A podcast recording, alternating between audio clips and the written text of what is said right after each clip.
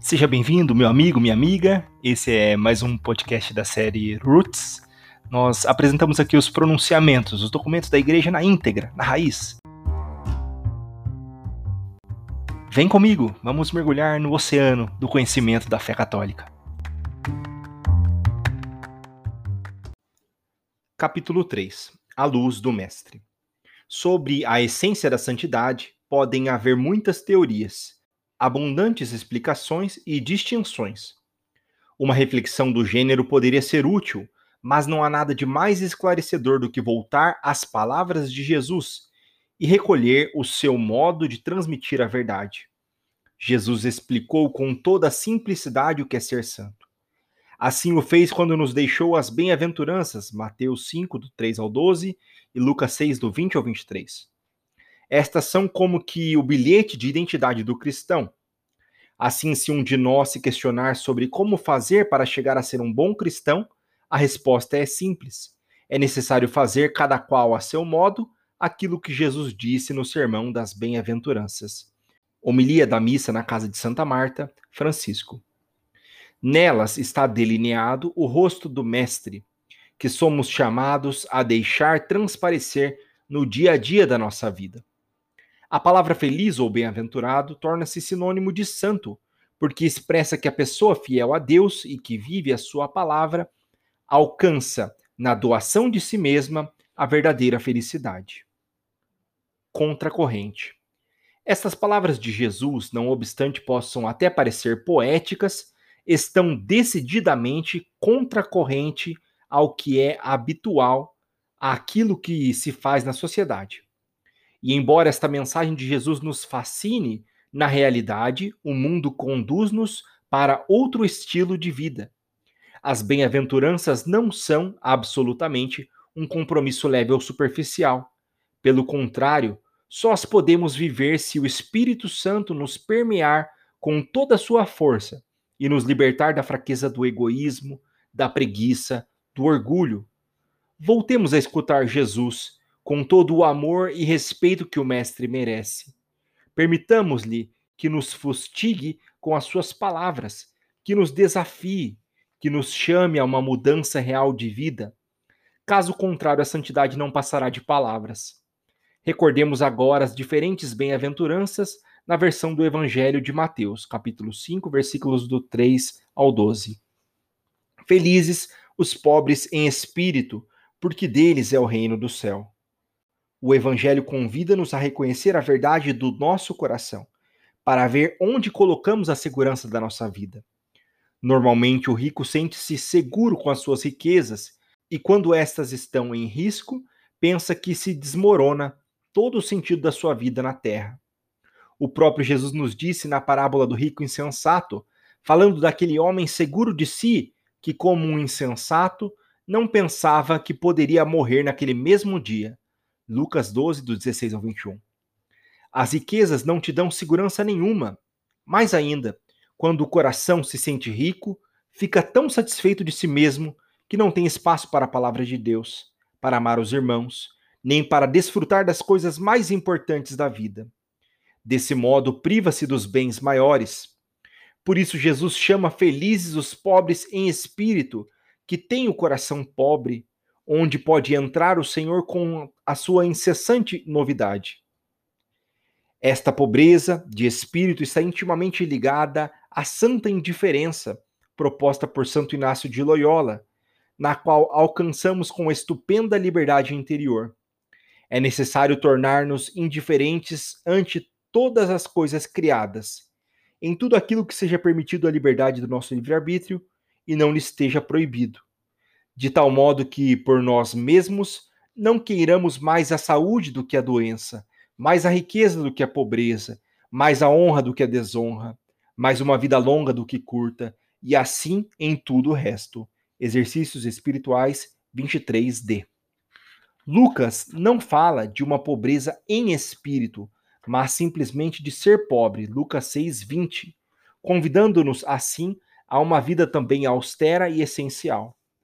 Dessa forma, chama-nos a compartilhar a vida dos mais necessitados, a vida que levaram os apóstolos e, em última análise, a configurar-nos a Jesus, que de rico que era tornou-se pobre. 2 Coríntios 8, 9. Ser pobre no coração, isto é santidade. Felizes os mansos, porque possuirão a terra. É uma frase forte. Neste mundo que desde o início é um lugar de inimizade, onde se litiga por todo lado, onde há ódio em toda parte, onde constantemente classificamos os outros pelas suas ideias, os seus costumes e até a sua forma de falar ou vestir.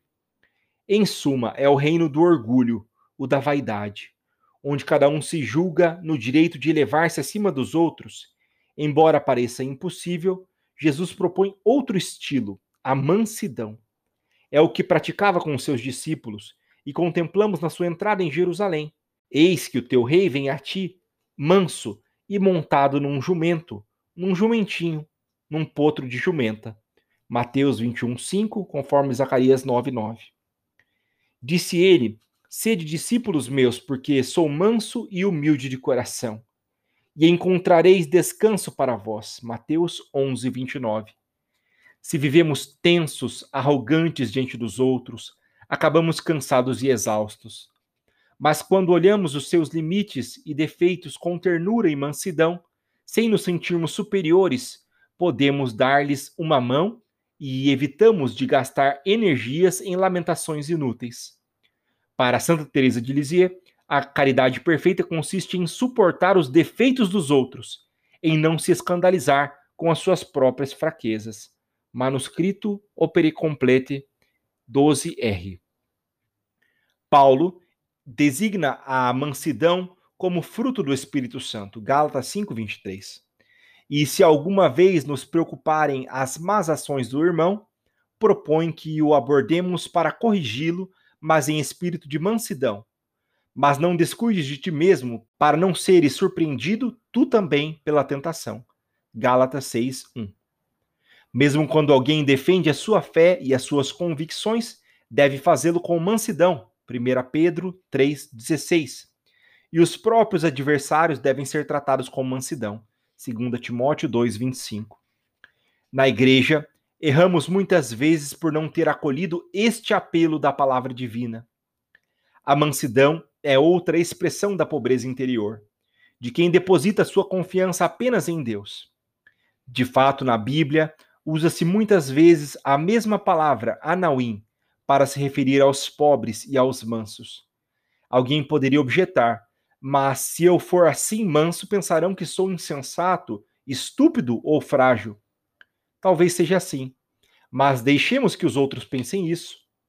É melhor sermos sempre mansos, porque assim se realizarão as nossas maiores aspirações. Os mansos possuirão a terra, isto é, verão as promessas de Deus cumpridas na sua vida. Porque os mansos, independentemente do que possam sugerir as circunstâncias, esperam no Senhor. E aqueles que esperam no Senhor possuirão a terra e gozarão de imensa paz. Salmo 37, 9, 11. Ao mesmo tempo, o Senhor confia neles. Aqueles por quem eu olho são o pobre, o de espírito abatido, o que treme diante da minha palavra. Isaías 66, 2. Reagir com humilde mansidão, isto é santidade. Felizes os que choram, porque serão consolados. O mundo propõe-nos o contrário: o entretenimento, o prazer, a distração, o divertimento. E diz-nos que isso é que torna boa a vida.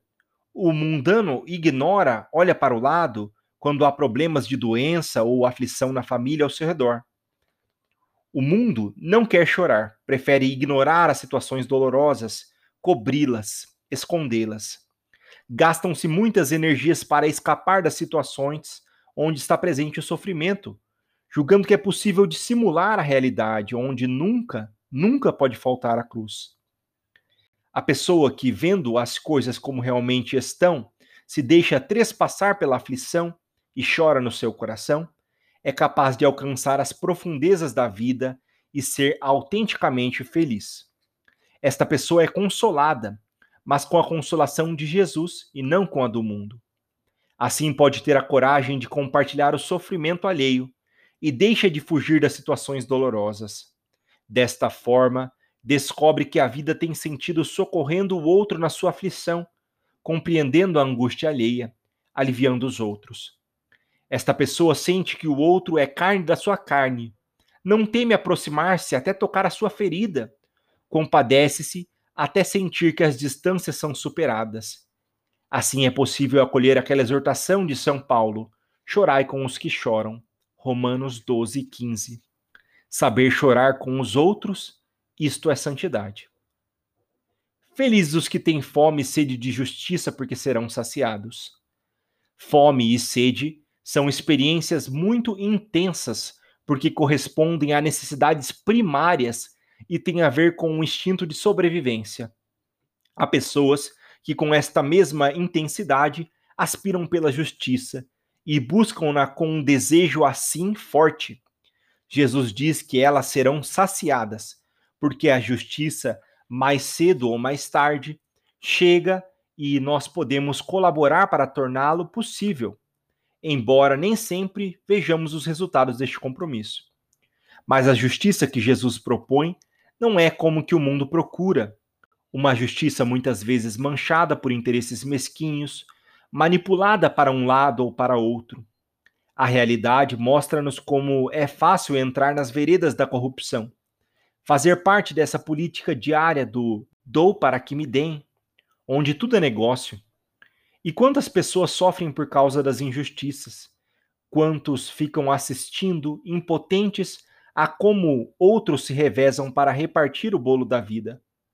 Alguns desistem de lutar pela verdadeira justiça e optam por subir para o carro do vencedor. Isso não tem nada a ver com a fome e sede de justiça que Jesus louva. Esta justiça começa por se tornar realidade na vida de cada um, sendo justo nas próprias decisões e depois se manifesta na busca da justiça para os pobres e vulneráveis.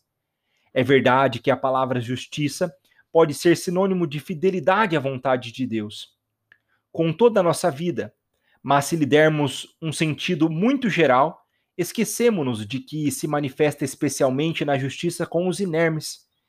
Aprendei a fazer o bem, buscai o que é correto, defendei o direito do oprimido, fazei justiça para o órfão, defendei a causa da viúva. Isaías 1:17. Buscar a justiça com fome e sede isto é santidade. Felizes os misericordiosos, porque alcançarão misericórdia. A misericórdia tem dois aspectos: é dar, ajudar, servir os outros, mas também perdoar, compreender. Mateus resume-o em uma regra de ouro. Tudo, portanto, quanto desejais que os outros vos façam, fazei-o vós também a eles. 7, versículo 12. O catecismo lembra-nos de que esta lei se deve aplicar a todos os casos. Catecismo da Igreja Católica, 1789. Especialmente quando alguém se vê confrontado com situações que tornam o juízo moral menos seguro e a decisão difícil. Catecismo 1787. Dar e perdoar é tentar reproduzir na nossa vida um pequeno reflexo da perfeição de Deus, que dá e perdoa superabundantemente. Por esta razão, no Evangelho de Lucas, já não encontramos sede, portanto, perfeitos, Mateus 5,48, mas sede misericordiosos, como o vosso Pai é misericordioso. Não julgueis e não sereis julgados. Não condeneis e não serei condenados. Perdoai e serei perdoados. Dai vos será dado. 6, 36 a 38. E depois Lucas acrescenta algo que não deveríamos descuidar.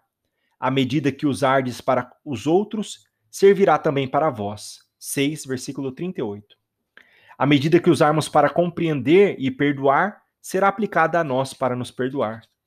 A medida que aplicarmos para dar, será aplicada a nós no céu para nos recompensar. Não nos convém esquecê-lo. Jesus não diz felizes os que planejam vingança, mas chama felizes aqueles que perdoam e o fazem 70 vezes sete vezes. Mateus 18, 22. É necessário pensar que todos nós somos uma multidão de perdoados.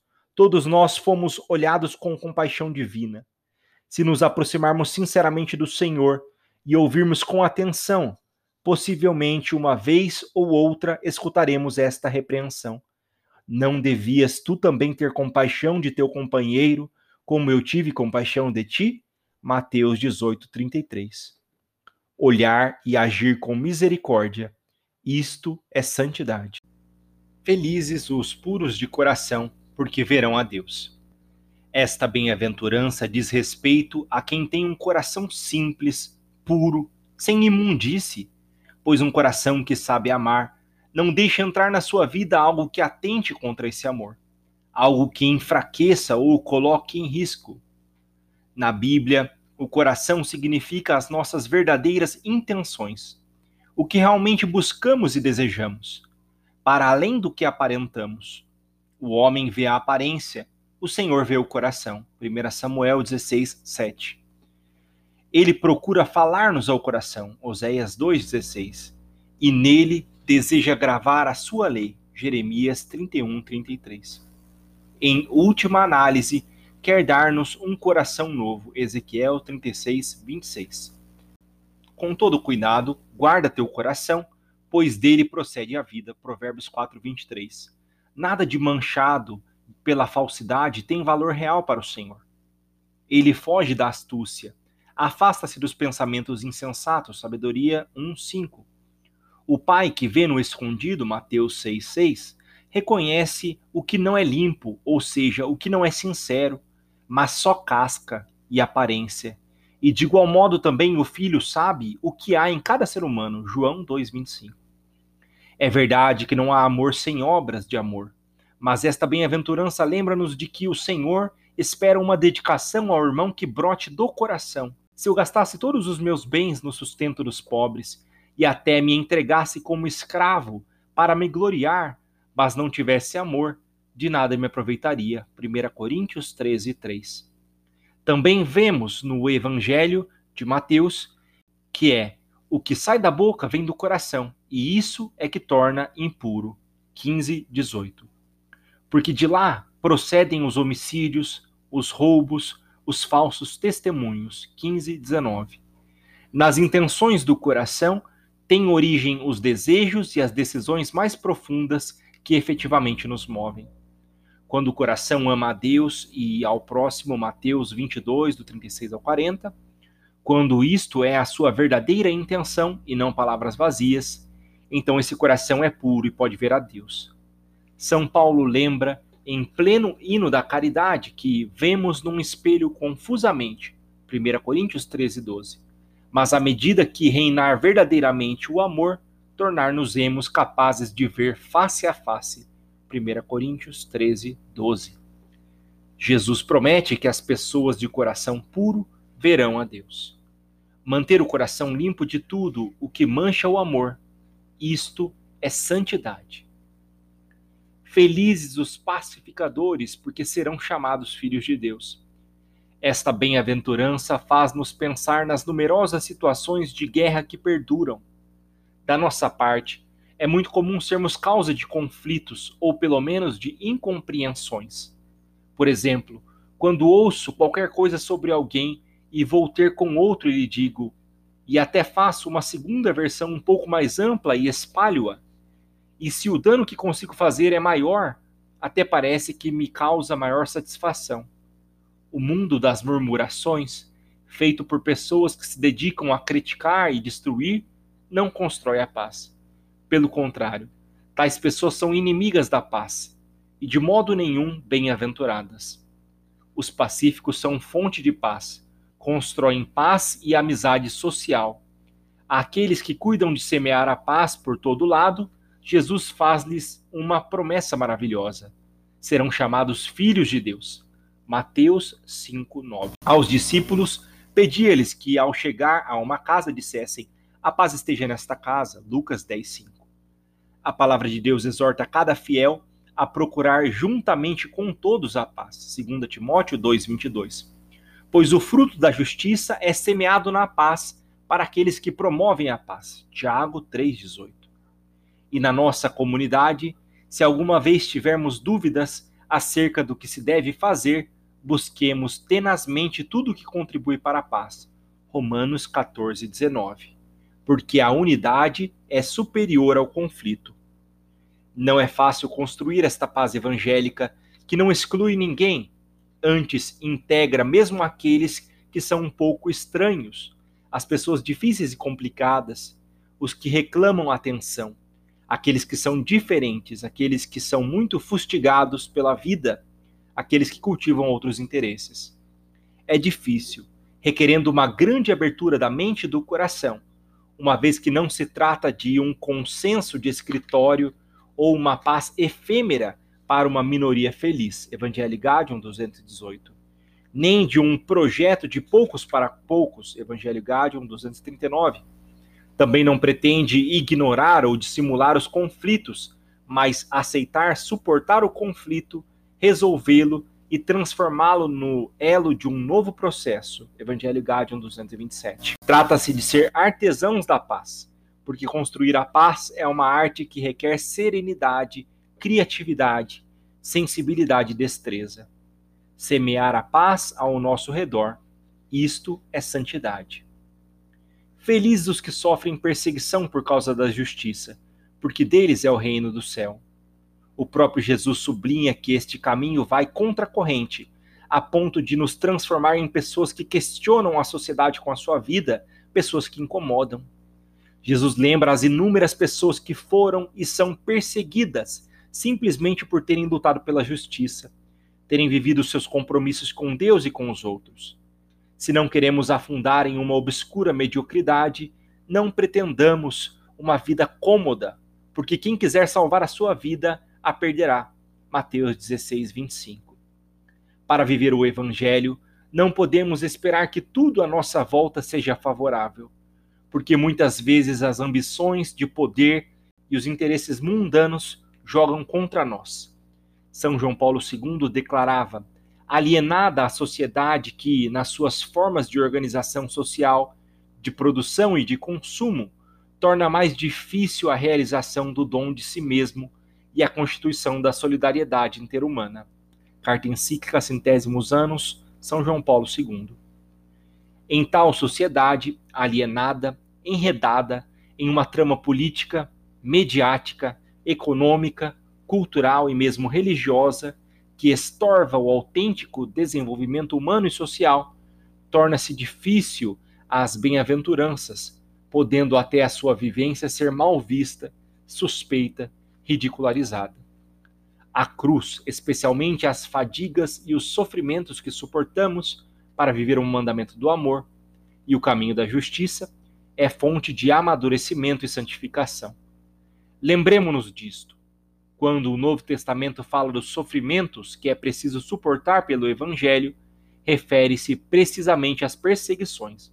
Atos 5:41, Filipenses 1:29, Colossenses 1:24, 2 Timóteo 1:12, 1 Pedro 2:20, 4:14 a 16 e Apocalipse 2:10. Fala-se, porém, das perseguições inevitáveis, não daquelas que nós próprios podemos provocar com um modo errado de tratar os outros.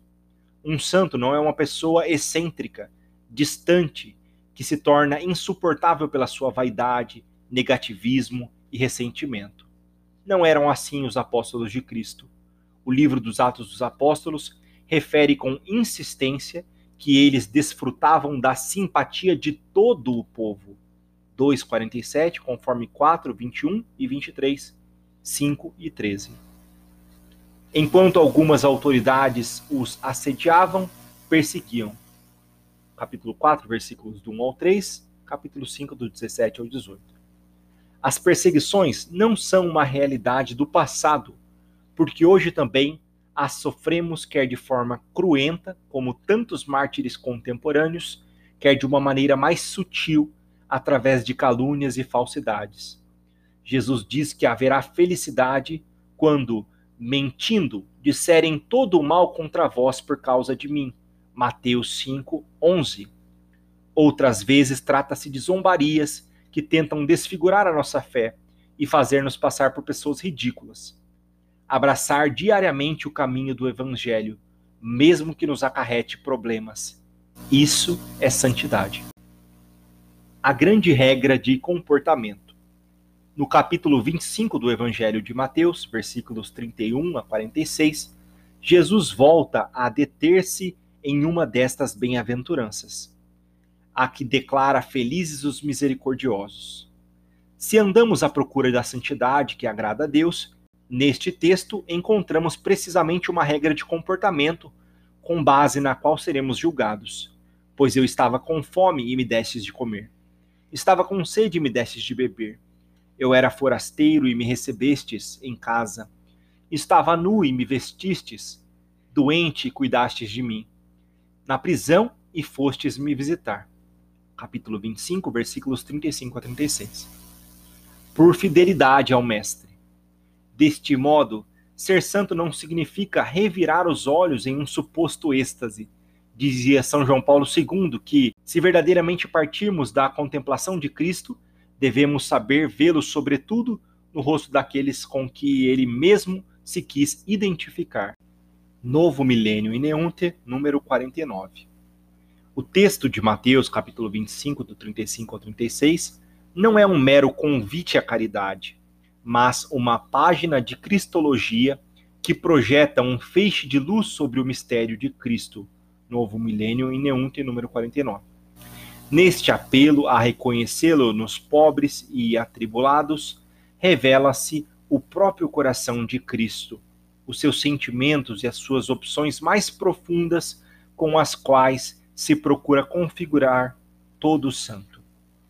Perante a força destas solicitações de Jesus, é meu dever pedir aos cristãos que as aceitem e recebam com sincera abertura sineglossa, isto é, sem comentários, especulações e desculpas que lhes tirem força.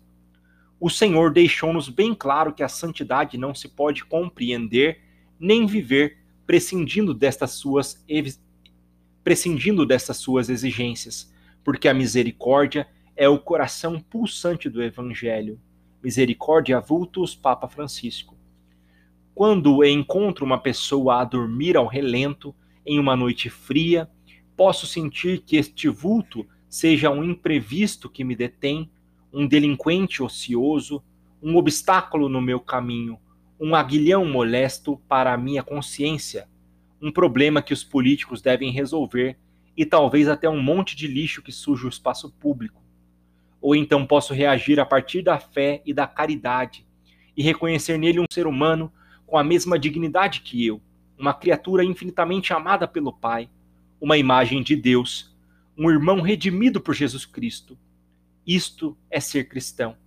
Ou poder-se-á, porventura, entender a santidade, prescindindo deste reconhecimento vivo da dignidade de todo ser humano. Para os cristãos, isto supõe uma saudável e permanente satisfação.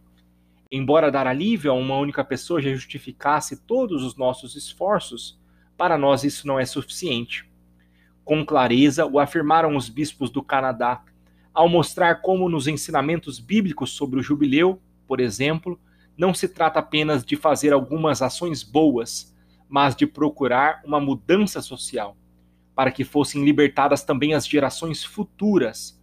O objetivo proposto era claramente o restabelecimento de sistemas sociais e econômicos justos, a fim de que não pudesse haver mais eclusão. Conferência Canadiana dos Bispos Católicos, Comissão dos Assuntos Sociais, 2001.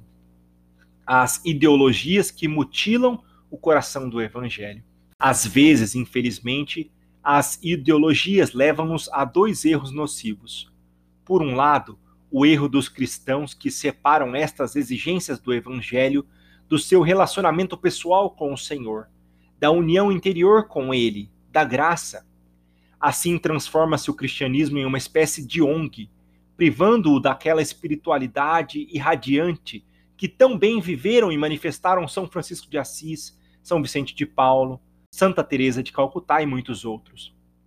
A esses grandes santos, nem a oração, nem o amor de Deus, nem a leitura do evangelho diminuíram a paixão e a eficácia de sua dedicação ao próximo. Ao contrário mas é nocivo ideológico também o erro das pessoas que vivem suspeitando do compromisso social dos outros, considerando algo superficial, mundano, secularizado, imanentista, comunista, populista, ou então o relativizam como se houvesse outras coisas mais importantes, como se interessante apenas uma determinada ética ou um arrazoado que eles defendem.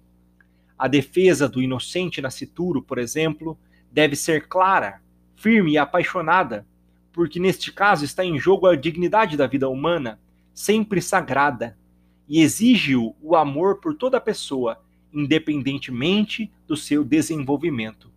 Mas igualmente sagrada é a vida dos pobres que já nasceram e se debatem na miséria, no abandono, na exclusão, no tráfico de pessoas, na eutanásia encoberta de doentes e idosos privados de cuidados, nas novas formas de escravatura e em todas as formas de descarte. Não podemos propor-nos um ideal de santidade que ignore a injustiça deste mundo, onde alguns festejam, gastam folgadamente e reduzem a sua vida às novidades do consumo, ao mesmo tempo que outros se limitam a olhar de fora enquanto a sua vida passa e termina miseravelmente. Muitas vezes ouve-se dizer que, ante o relativismo e os limites do mundo atual, seria um tema marginal, por exemplo, a situação dos migrantes. Alguns católicos afirmam que é um tema secundário relativamente aos temas sérios da bioética. Que fale assim um político preocupado com os seus sucessos. Talvez se possa chegar a compreender, mas não um cristão, cuja única atitude condigna é colocar-se na pele do irmão, que arrisca a vida para dar um futuro aos seus filhos. Poderemos reconhecer que é precisamente isto que nos exige Jesus quando diz que a Ele mesmo recebemos em cada forasteiro. Mateus 25, 35. São Bento assumira-o sem reservas e, embora isto pudesse complicar a vida dos monges, estabeleceu que todos os hóspedes que se apresentassem no mosteiro fossem acolhidos como Cristo. Regra de São Bento 53. Manifestando mesmo com gestos de adoração. Regra 53. E que os pobres e peregrinos fossem tratados com o máximo cuidado e solicitude. Regra 53. Algo de semelhante propõe o Antigo Testamento quando diz: Não maltrates o estrangeiro nem o oprimas, pois vós fostes estrangeiros no Egito. Êxodo 22, 20. O estrangeiro que mora convosco seja para vós como nativo. Ama-o como a ti mesmo, pois vós também fostes estrangeiros na terra do Egito. Levítico 19, 34. Por isso, não se trata da invenção de um papa, nem de um delírio passageiro. Também nós, no contexto atual, somos chamados a viver o caminho de iluminação espiritual que nos apresentava o profeta Isaías, quando, interrogando-se sobre o que agrada a Deus, respondia: Não será repartir tua comida com quem tem fome? Hospedar na tua casa os pobres sem destino? Vestir uma roupa naquele que encontras nu? E jamais tentar te esconder do pobre teu irmão? Aí, então, qual novo amanhecer, vai brilhar a tua luz. Isaías 58, do 7 ao 8. O culto que mais lhe agrada, Poder-se-ia pensar que damos glória a Deus só com culto e a oração, ou apenas observando algumas normas éticas. É verdade que o primado pertence à relação com Deus. Mas esquecemos que o critério de avaliação da nossa vida é, antes de mais nada, o que fizemos pelos outros. A oração é preciosa, se alimenta uma doação diária de amor. No nosso culto, a oração é preciosa, se alimenta uma doação diária de amor. O nosso culto agrada a Deus quando levamos lá os propósitos de viver com generosidade e quando deixamos que o dom lá recebido se manifeste na dedicação aos irmãos. Pela mesma razão, o melhor modo para discernir se o nosso caminho de oração é autêntico será ver em que medida a nossa vida se vai transformando à luz da misericórdia. Com efeito, a misericórdia não é apenas o agir do Pai, mas torna-se o critério para individuar quem são os seus verdadeiros filhos. Misericórdia Vultus, número 9. É a arquitrave que suporta toda a igreja, Misericórdia Vultus 10. Quero assinalar mais uma vez que, embora a misericórdia não exclua a justiça e a verdade, antes de tudo temos de dizer que a misericórdia é a plenitude da justiça e a manifestação mais luminosa da verdade de Deus. Exortação Apostólica Pós-Sinodal Amores Letícia, Papa Francisco. A misericórdia é a chave do céu, Evangelho Gaudium 197. Não posso deixar de lembrar a questão que se colocava São Tomás de Aquino ao interrogar-se quais são as nossas ações maiores, quais são as obras exteriores que manifestam melhor nosso amor a Deus. Responde sem hesitar que mais do que os atos de culto são as obras de misericórdia para com o próximo. Suma Teológica 2:2, questão 30. Não praticamos o culto a Deus com sacrifícios e com ofertas exteriores para proveito dele, mas para benefício nosso e do próximo. De fato, ele não precisa dos nossos sacrifícios, mas quer que lhes ofereçamos para nossa devoção e para a utilidade do próximo. Por isso, a misericórdia pela qual socorremos as carências alheias, ao favorecer mais diretamente a utilidade do próximo, é o sacrifício que mais lhe agrada. Quem deseja verdadeiramente dar glória a Deus com a sua vida, quem realmente se quer santificar para que a sua existência glorifique o Santo, é chamado a obstinar-se, gastar-se e cansar-se procurando viver as obras de misericórdia. Muito bem o entender a Santa Teresa de Calcutá. Sim, tenho muitas fraquezas humanas, muitas misérias humanas, mas ele abaixa-se e serve-se de nós, de ti e de mim, para sermos o seu amor e a sua compaixão no mundo, apesar dos nossos pecados, apesar das nossas misérias e defeitos ele depende de nós para amar o mundo e demonstrar-lhe o muito que o ama. Se nos ocuparmos demasiado de nós mesmos, não teremos tempo para os outros. Cristo em Los Pobres, Madrid, 1981. O consumismo hedonista pode nos enganar, porque na obsessão de divertir-nos, acabamos por estar excessivamente concentrados em nós mesmos nos nossos direitos e na exacerbação de ter tempo livre para gozar a vida. Será difícil que nos comprometamos e dediquemos energias a dar uma mão a quem está mal, se não cultivarmos uma certa austeridade, se não lutarmos contra esta febre que a sociedade de consumo nos impõe para nos vender coisas, acabando por nos tornar, acabando por nos transformar em pobres insatisfeitos que tudo querem ter e provar. O próprio consumo de informação superficial e as formas de comunicação rápida e virtual podem ser um fator de estonteamento que ocupa todo o nosso tempo e nos afasta da carne sofredora dos irmãos. No meio deste turbilhão atual, volta a ressoar o Evangelho para nos oferecer uma vida diferente, mais saudável e mais feliz. A força do testemunho dos santos consiste em viver as bem-aventuranças e a regra de comportamento do juízo final. São poucas palavras, simples, mas práticas e válidas para todos, porque o cristianismo está feito principalmente para ser praticado.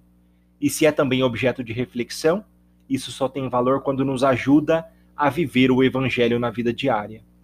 Recomendo vivamente que se leia com frequência estes grandes textos bíblicos, que sejam recordados, que se reze com eles que se procure encarná-los, far-nos-ão bem, tornar-nos-ão genuinamente felizes.